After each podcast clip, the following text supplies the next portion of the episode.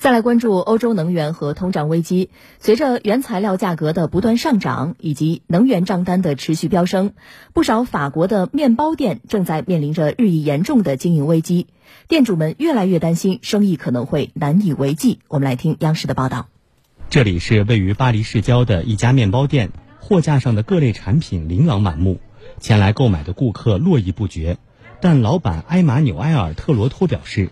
受俄乌冲突和通胀的影响，各项成本支出陡增，仅能源费用在一年内就增加了大约百分之五至百分之十五，这意味着每个月要多支付几百欧元。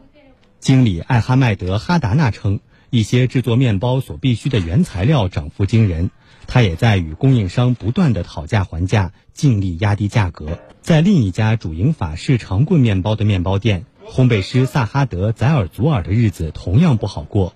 从事这一行业多年的他认为，现在想通过这份职业谋生已经变得越来越难。萨哈德说，他的经历并非个例，在能源成本飙升的背景下，自己的朋友也只能通过涨价的方式覆盖开支。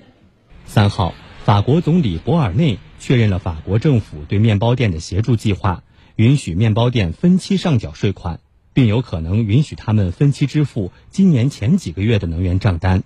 法国财政部长勒梅尔当天也表示，法国政府将与法国能源公司交涉，要求能源供应商采取更多更好的措施，帮助面包店和中小企业面对能源危机。